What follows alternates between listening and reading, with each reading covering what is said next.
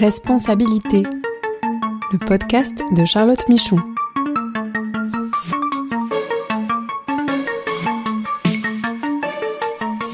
Droits humains pour comprendre les nouvelles obligations des entreprises. Bonjour à tous et bienvenue dans ce podcast consacré aux nouvelles responsabilités des entreprises en matière de droits humains. Je suis Charlotte Michon, je suis avocate et j'accompagne les entreprises dans la compréhension et la formalisation de leurs démarches et dans la conformité à leurs devoirs de vigilance. Nous allons parler aujourd'hui de vigilance climatique. Alors, quand nous parlons du périmètre du devoir de vigilance, donc nous retrouvons les enjeux droits humains, dont nous avons déjà beaucoup parlé dans ce podcast, mais il y a aussi les enjeux euh, plus environnementaux qui sont couverts par la loi française et, et par la future directive, comme les questions plutôt liées à l'eau, pollution, à la biodiversité.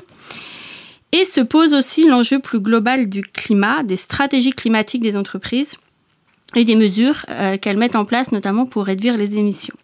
Et une des questions actuelles est de savoir si le climat en tant que tel euh, doit être inclus dans cette obligation de vigilance euh, générale des entreprises. C'est une question qui a été posée à l'occasion d'un des contentieux contre Total Energy au titre du devoir de vigilance français, mais nous n'avons pas la réponse parce qu'il y a eu en juillet une décision d'irrecevabilité sur d'autres euh, fondements, mais c'est aussi un des enjeux autour du contenu de la future directive européenne sur le devoir de vigilance. Alors pour comprendre ces enjeux donc liés à ces questions de la vigilance climatique, je suis ravie d'accueillir Brice Lagnan et Paul Moujol, euh, tous les deux juristes euh, de l'association Notre Affaire à tous.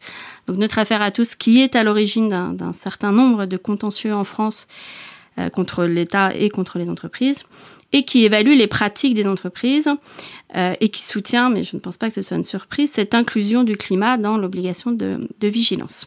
Alors bonjour. Bonjour. Bonjour Charlotte. Alors peut-être vous pouvez déjà vous, présenter euh, plus en détail. Euh, Brice, on va, on va, commencer par toi. Alors Brice Lagnan, je suis juriste chez Notre Affaire à tous et docteur en droit public et je m'occupe donc de la conception avec d'autres de, de contentieux du coup stratégique pour notre affaire à tous et également de tout ce qui est rendez-vous de plaidoyer avec les décideurs. Merci Paul. Paul Moujol, euh, donc je, suis, je fais partie de l'association depuis 2017, donc depuis presque sa création. Euh, euh, je suis aussi doctorant en droit de la vigilance climatique. Donc ça, tombe bien. Euh, merci. Alors peut-être, est-ce que vous pouvez nous présenter euh, l'association Notre Affaire à tous, peut-être son, historique, euh, ses moyens d'action, son rôle aujourd'hui? Oui. alors Notre Affaire à tous a été créée en 2015, une période assez charnière, au moment où l'accord de Paris a été adopté par la communauté internationale. Euh, mais aussi où euh, il y a eu la première euh, victoire en justice, en justice climatique, donc le contentieux Urgenda aux Pays-Bas. et l'État des Pays-Bas en fait a été condamné par une association et on l'a obligé, si vous voulez, à revoir sa politique climatique à la, hausse. Donc le résultat principal de cette de cette de ce contentieux pour entrer un peu dans les détails, c'est que euh, à la place de faire 13% de réduction en 2020, le, le juge a obligé l'État à faire 25% par rapport à 1990. Donc c'est c'est vraiment un contentieux qui a marqué les esprits. Et l'objectif de notre affaire à tous, c'était de rendre l'accord de Paris, qui vise à limiter le réchauffement climatique à, à, bien en dessous de degrés, voire 1,5, euh, contraignant en, France, et en particulier en important les, les contentieux climatiques, cette vague de, de, justice climatique qui, s'est déjà produite à l'époque à, l'étranger, notamment euh, par cette première victoire aux Pays-Bas. Et donc déjà à l'origine contre les entreprises ou c'était plutôt quand même par rapport aux actions de l'État que, que euh, vous vouliez agir? Alors c'était les deux. Euh, il y avait Marie Toussaint qui, a vraiment fondé et présidé euh, dans un premier temps l'association, euh, avait défini cinq objectifs. Euh, C'était de faire notamment des un contentieux contre l'État, à savoir l'affaire du siècle, qui a du coup abouti en 2018, et un contentieux contre une grande entreprise multinationale. L'objectif c'était plus plus largement de réglementer les entreprises multinationales en matière climatique et environnementale également, par exemple, dans un, avec une vision un peu plus prospective, par exemple, travailler sur la notion d'écocide, légiférer là-dessus, etc. Euh, et donc en 2017, la loi sur le devoir de vigilance euh, arrive. Donc là, on va, on va essayer de, de, se centrer sur euh, cette obligation de vigilance parce qu'évidemment, il y a d'autres fondements que, que, les juristes peuvent utiliser. Donc par rapport au devoir de vigilance, vous, alors aussi bien notre affaire à tous, mais peut-être plus largement la société civile, quel est selon vous le rôle des ONG, de la société civile dans ce devoir de vigilance par rapport aux entreprises. Euh, quels sont vos moyens d'action finalement pour challenger les entreprises, faire avancer vos, euh, vos causes? Bah, Je dirais que notre euh, première mission, c'est de traduire juridiquement ce qui est inacceptable socialement. Et pour prendre un exemple très concret, par exemple, tout ce qui va être lié, par exemple, à l'expansion euh, des énergies fossiles, euh, aujourd'hui fait l'objet d'un certain nombre d'oppositions euh, d'institutionnels type Antonio Gutiérrez, qui est le secrétaire général de l'ONU, mais également du directeur de l'Agence internationale de l'énergie. notre travail aussi, ça va être de traduire encore une fois en droit ce que la science dit. Parce qu'effectivement, lorsqu'on se rapporte au rapport du GIEC, ils sont descriptifs ou prospectifs, mais ils ne font pas de choix. Et c'est à nous de faire un choix par rapport à la société qu'on souhaite. Euh, et donc, ça va être notre travail de d'utiliser une notion juridique, du coup celle de vigilance, qui va être le réceptacle pour transformer ce qui nous apparaît donc euh, socialement et scientifiquement inacceptable en, en règle de droit contraignante. Je peux, je peux compléter euh, rapidement là-dessus. alors aujourd'hui, en 2023, moment où euh, les premières décisions euh, sur la recevabilité en matière de devoir de vigilance des multinationales sont rendues. Euh, la plupart, enfin toutes en fait, ont été déclarées irrecevables, les actions, parce que les, les, associations requérantes notamment n'ont pas produit des mises en demeure qui sont assez semblables à l'assignation, qui avaient des différences trop importantes, mais surtout en fait, ça des, aux yeux des juges, il y avait un manque de dialogue avec les entreprises. Euh, je souhaiterais euh, du coup euh, déjà à ce stade en, parler d'une certaine façon parce que la raison d'être de l'association c'était d'importer en fait et de faire directement des contentieux climatiques parce qu'à nos yeux c'était déjà possible et légitime et justifié. Étant précisé que toute la société reconnaît qu'il y a un problème avec le, climat, qu'il y a une réelle déréglementation climatique qui est en train de se produire, euh, que euh, le manque d'ambition et le manque d'action est largement acté euh, dans le débat public, est reconnu par la communauté internationale, Antonio Gutiérrez, le secrétaire général des Nations Unies, etc., y compris par la science. Et donc, selon nous, il y a déjà, si vous voulez, un certain standard minimum qui doit être atteint par les entreprises, mais aussi par les acteurs publics, euh, pour euh, se conformer, si vous voulez, à cette notion euh, assez vague et protéiforme de devoir de vigilance. je tiens à dire que si la loi française sur le devoir de vigilance nous est tant enviée à l'étranger, c'est parce qu'elle ouvre la porte à une redéfinition de la finalité de l'entreprise. Elle fait ce que la loi Pacte en 2019 a tenté de faire un peu mollement, mais ici il ne s'agit pas d'attendre que l'entreprise veuille bien se doter d'une raison d'être ou d'une mission, mais bien de lui imposer de participer à un certain nombre d'enjeux de société et de rediriger une partie de ses bénéfices vers des questions extra-financières. Et pour le dire autrement, cette loi, permet aux parties prenantes et aux communautés affectées de contester dans les tribunaux la politique globale d'un groupe chaque fois que les activités de celui-ci créent des risques sérieux pour les droits humains et l'environnement. Les parties prenantes participent à la discussion de la stratégie globale pour s'assurer que l'entreprise limitera son impact sur l'environnement et les droits humains. C'est en cela, me semble-t-il, que cette loi-là est vraiment révolutionnaire. Je complète très rapidement un Brice sur cette question, euh, faisant une thèse sur le sujet de la vigilance climatique.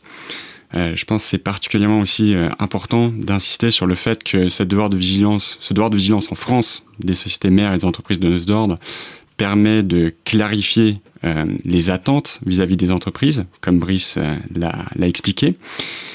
Mais euh, on peut aussi argumenter, comme ça a été fait avec succès aux Pays-Bas notamment, mais aussi au Royaume-Uni dans d'autres cas, que le duty of care, que le devoir de prudence du droit général de la responsabilité s'applique aussi aux entreprises multinationales, aux sociétés mères plus précisément, et attend déjà de ces entreprises un tel comportement.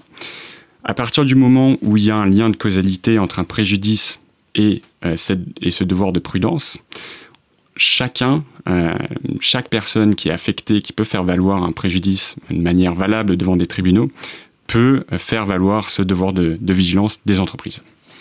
Et donc il y a les contentieux. Je ne sais pas si vous voulez peut-être euh, faire un. Brice, tu peux peut-être faire un panorama des différents contentieux sur le climat. Je veux dire en lien avec le climat. Euh... ouais. Alors sur les, en matière de devoir de vigilance, tu as du coup plusieurs actions. Euh, je vois deux grands types d'actions en matière euh, climatique. Tu as d'abord effectivement tout ce qu'on appelle les recours stratégiques, donc qui ont une vocation qui dépasse simplement le simple cas d'espèce et qui visent généralement la politique ou stratégie globale euh, du groupe. Par exemple, le recours qui oppose Total à un ensemble d'ONG et de villes fait partie de ce type. de collectivité. Effectivement, de collectivité euh, fait partie de ce type de recours. Tu as également des recours qui visent euh, des projets plus spécifiques, notamment euh, l'affaire Tilanga ICOP, qui était vraiment au regard d'un projet spécifique, qui était mené du coup par une filiale du groupe Total Energy. et c'est tout, il me semble, en matière climatique. c'est les deux types de, BNP Alors BNP fait partie de, des, recours euh, stratégiques. Euh, tu as deux recours actuellement qui ont été lancés. Le premier qui vise, euh, là encore une fois, la politique générale de BNP, où ce qu'on demande à la banque, c'est d'avoir une politique de désengagement des énergies fossiles, ce qui passe par arrêter le financement direct des projets fossiles, mais surtout, puisque c'est là où va l'essentiel euh, des flux financiers, d'arrêter de financer les entreprises qui développent de nouveaux projets fossiles. Et pour l'instant, effectivement, l'entreprise a fait l'objet d'une mise en demeure puis d'une assignation. Et c'est intéressant de voir qu'entre la mise en demeure et l'assignation, un nouvel engagement a été pris par, par la banque, qui était celui d'arrêter euh, de financer directement du coup ces projets, donc des, des financements qui sont fléchés. Mais lorsqu'on regarde en termes de proportion, ces financements-là sont extrêmement faibles. En réalité, l'essentiel de l'argent, il va à des banques et donc ils ne sont pas fléchés. Euh, pardon, il va à des entreprises euh, qui développent de nouveaux projets et ils ne sont pas fléchés. Donc en fait, pour faire, dire les choses très simplement, la banque va euh, prêter de l'argent à une entreprise qui est spécialisée dans le pétrole et le gaz, mais sans affecter spécifiquement l'argent. C'est elle qui va faire ce qu'elle veut ensuite avec l'argent. Et donc, c'est ça vraiment le nerf de la guerre. Et il y a un autre recours BNP qui est différent, où là, ce qui est attaqué, c'est euh, encore une fois la politique de la banque en matière de lutte contre la déforestation, et plus spécifiquement, spécifiquement pardon, les euh, activités d'une de ses filiales au Brésil, euh, qui euh, continue de, financer et d'investir dans une entreprise appelée Marfrig, euh, qui donc est une entreprise qui transforme la viande, qui fabrique la viande, et qui s'approvisionne auprès de, de, fermes qui pratiquent donc l'esclavage moderne et la déforestation. Alors juste un tout petit point aussi pour compléter euh, bah, Brice sur la question de la typologie des différents recours en matière de vigilance. À l'heure actuelle, en France, on a beaucoup de recours préventifs, euh, mais il y a également, bien entendu, la possibilité de faire des recours indemnitaires. C'est prévu par la loi sur le devoir de vigilance, et à nos yeux, c'est également possible en matière climatique. Donc, bien entendu, les entreprises doivent tout faire pour s'aligner avec l'accord de Paris. Euh, du coup faire mettre, en place ces mesures de prévention. Mais si elles ne euh, respectent pas ce devoir général de vigilance, elles peuvent être aussi, euh, à nos yeux, être condamnées à des dommages à intérêts, ou en tout cas, à nos yeux, toutes les entreprises qui ont un impact sur le système climatique doivent contribuer à la réparation des dommages à l'heure actuelle, il y a un fonds d'indemnisation qui est en cours de discussion euh, à la COP, à l'échelle internationale. À nos yeux, des entreprises comme Total euh, et d'autres doivent y contribuer. Donc on a les contentieux, c'est une de vos moyens d'action, c'est d'ailleurs pour ça que vous avez été, si j'ai bien compris, euh, créé, mais vous avez aussi des actions de, plaidoyer et je pense, et de, aussi de peut-être de dialogue avec les entreprises. Et je pense en particulier à votre benchmark donc sur la vigilance climatique, dont c'est la troisième version. Quatrième édition. Quatrième édition.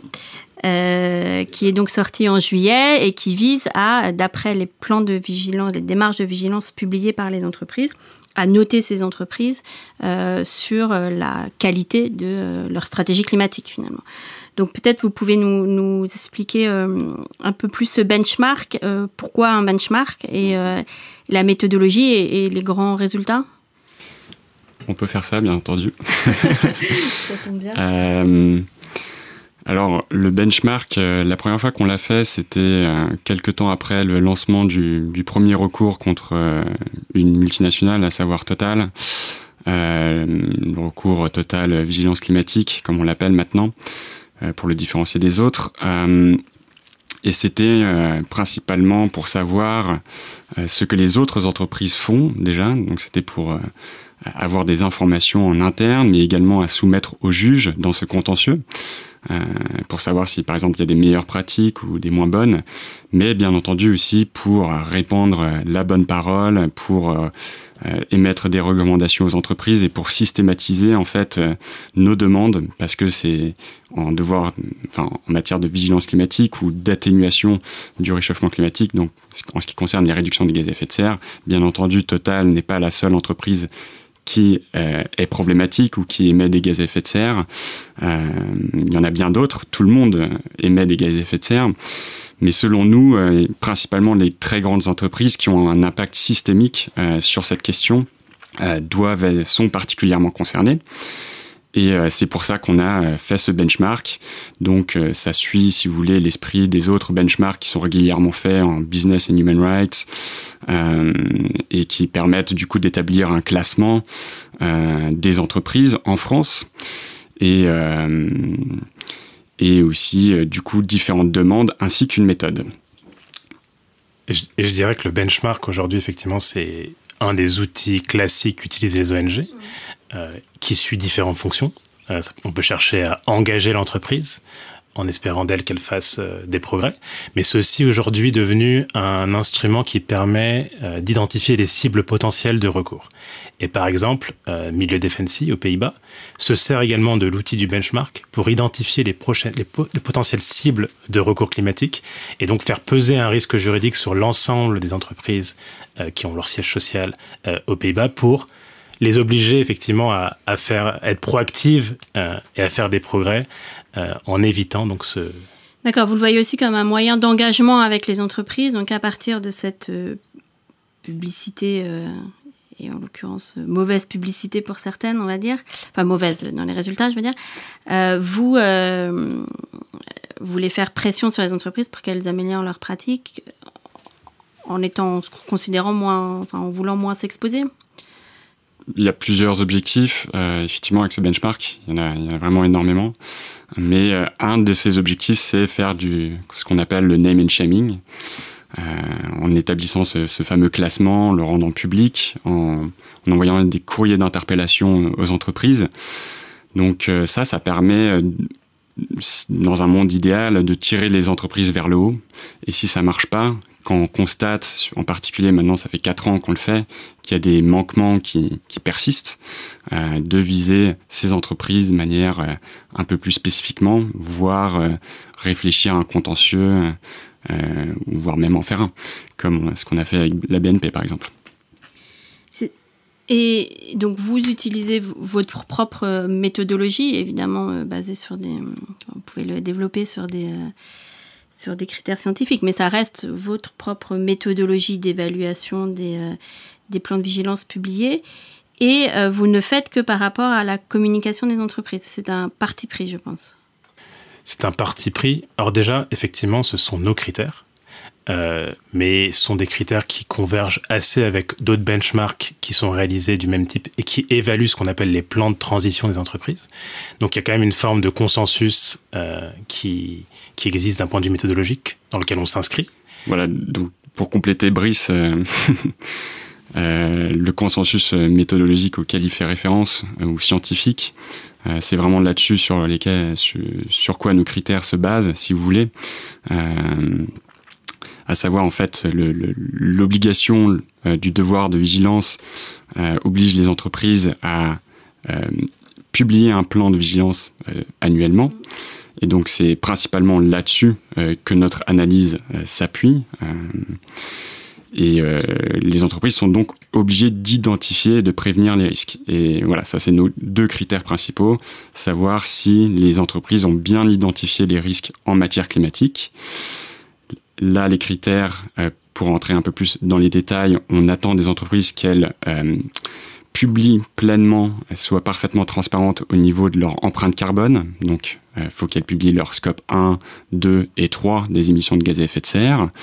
Ensuite, il faut qu'elles reconnaissent euh, les risques euh, qu'elles font peser sur les droits humains et l'environnement, euh, en, par exemple en, citant les résultats principaux des rapports du GIEC qui définissent assez clairement que si on dépasse la température mondiale de 1,5 degré, le réchauffement climatique va être extrêmement dangereux pour l'environnement et les droits humains. Ensuite, ce qu'on attend, c'est une stratégie générale de lutte contre le changement climatique, donc des mesures de prévention qui sont adéquates. Pour être un peu plus précis, ce qu'on attend, c'est un objectif 1,5 degré, ainsi que des mesures très concrètes qui permettent de réaliser euh, cet objectif général. Et, euh, en, agrégeant euh, du coup ces différentes informations dans les fiches d'entreprise qu'on publie dans notre benchmark, on, on en découle euh, une note euh, qu'on attribue à chaque entreprise euh, qui permet du coup d'évaluer la transparence et la, la, la, performance des, des entreprises. Et donc là, c'est plutôt donc ça vise les entreprises françaises. Il y a un enjeu, je l'ai dit tout à l'heure, autour de la directive européenne sur le devoir de vigilance. Donc sur cette question dite de la vigilance climatique. Donc j'imagine que c'est un de, de vos combats, si je puis dire, actuellement bah oui, c'est-à-dire qu'aujourd'hui, le, benchmark est extrêmement prospectif, parce que lorsque tu regardes la loi française sur le devoir de vigilance, elle est formulée de manière extrêmement générale. Certains iront même jusqu'à dire qu'elle est trop vague. Flou. Flou. Et le benchmark t'apporte du coup des critères pour définir ce qui est vraiment la vigilance climatique et ce qui est attendu précisément des entreprises. Et en cela, c'est un travail qui est du coup précurseur de cet article 15 qui figure donc dans la directive européenne sur le devoir de diligence des entreprises, qui aujourd'hui impose aux entreprises d'adopter ce qu'on appelle un plan de transition, et peut-être même demain, on ne sait pas, donc les discussions actuellement lieu, de mettre en œuvre ce plan. Euh, et donc pour définir très simplement un plan de transition, un plan de transition, c'est donc un document pluriannuel euh, dans lequel une entreprise va s'engager à travers des objectifs chiffrés en valeur absolue et relative à réduire ses émissions de gaz à effet de serre sur euh, des objectifs courts, moyens et long terme. Et un plan dans lequel elle va intégrer également un plan d'action dans laquelle elle va définir donc les différents leviers qu'elle va utiliser pour réduire ses émissions et décarboner son activité. Voilà, euh, Brice l'a parfaitement présenté. Je pense que d'une certaine façon, on a été précurseur et que euh, notre affaire à tous, Milieu Defensi et euh, du coup les requérants qui ont commencé ces, ces contentieux climatiques ont permis en fait de poser les bases euh, de ce qui est attendu en matière d'atténuation du climat, tant vis-à-vis des entreprises euh, que des que des acteurs publics. Et euh, donc nos contentieux ont permis de, de nourrir ce benchmark. Le benchmark qui du coup un peu systématisé ces critères pour l'ensemble des entreprises a été selon nous à nos yeux assez influent euh, sur cette euh, politique euh, européenne par rapport au devoir de vigilance européen sur le climat, mais aussi sur les informations non financières, étant précisé que la directive sur le reporting non financier aussi a été amendée à l'échelle européenne. Et du coup, cette nouvelle directive CSRD demande déjà, qui a été adoptée définitivement, euh, aujourd'hui aux entreprises d'établir un plan de transition dans lequel elles décrivent comment leur modèle économique euh, devient compatible avec l'accord de Paris et en particulier l'objectif 1,5 degré. Donc euh, quand bien même il ne s'agit qu'une obligation de communication, il y a des attentes comportementales très fortes derrière et qui du coup se recoupent avec euh, celles sur le devoir de vigilance, en particulier en France, et selon nous, du coup, nous renforcent dans nos contentieux en France et, ailleurs. Et, ce que permettra la directive, euh, a priori, alors il y a quand même une question de savoir si le, je crois que c'est la position du Parlement, hein, si le climat, la stratégie climatique d'une entreprise devait être rentrée dans les articles euh, liés à l'obligation générale de vigilance. Et derrière, c'est donc le rôle du juge qui peut être euh, mobilisé, la responsabilité civile de l'entreprise. Mais même indépendamment de ça, et si ça n'entre pas, l'article 15, le, ce que tu décrivais tout à l'heure, le plan de transition climatique, sera suivi et regardé par une future autorité de suivi. Ça c'est marqué, euh, sur faire de ma part, euh, noir sur blanc pour l'instant dans les projets de la directive. Et donc ça permettra évidemment d'avoir un autre regard encore plus que euh, bah, l'AMF, si on parle du reporting extra-financier, ou vous, les ONG, sur les stratégies climatiques euh, des entreprises.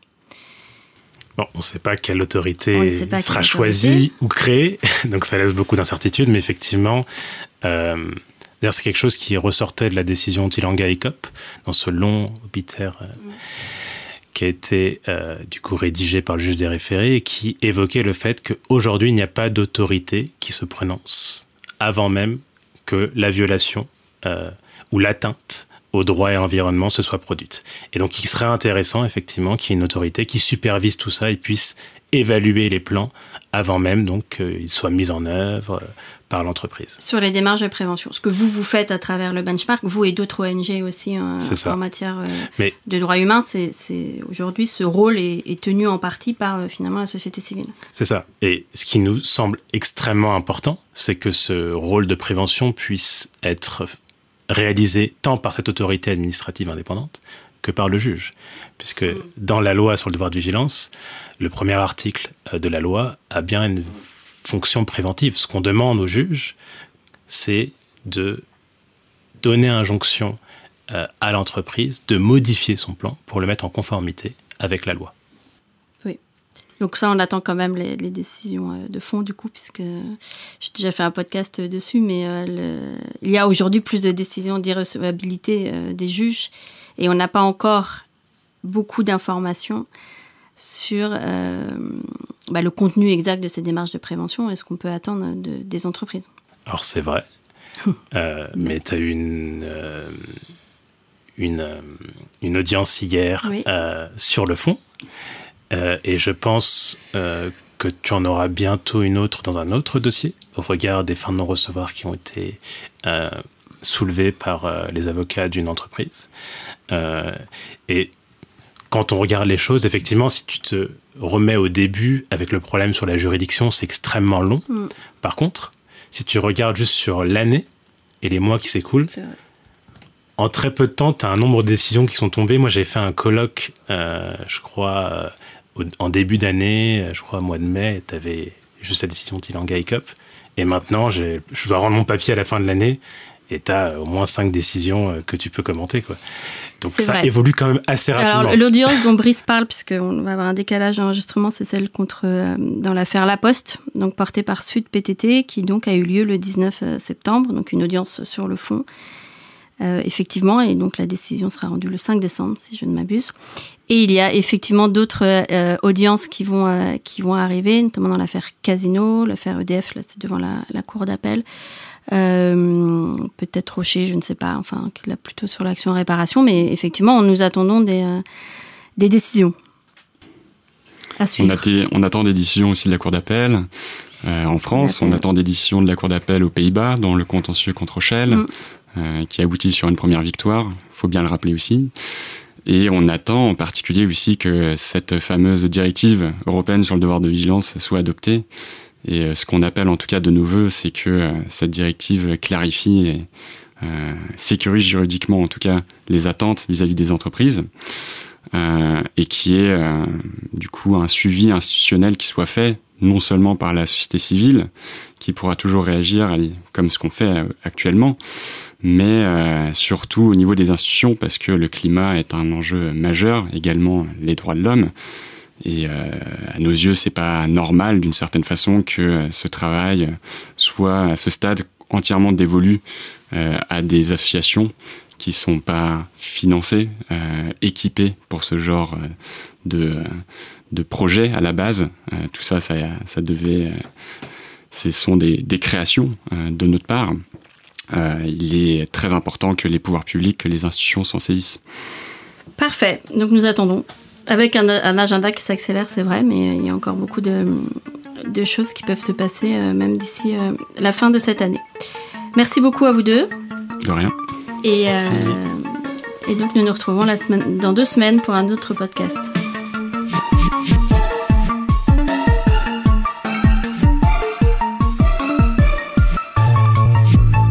Ce podcast est proposé et présenté par Charlotte Michon.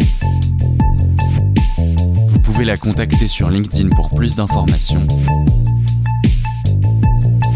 Produit par Amicus Radio.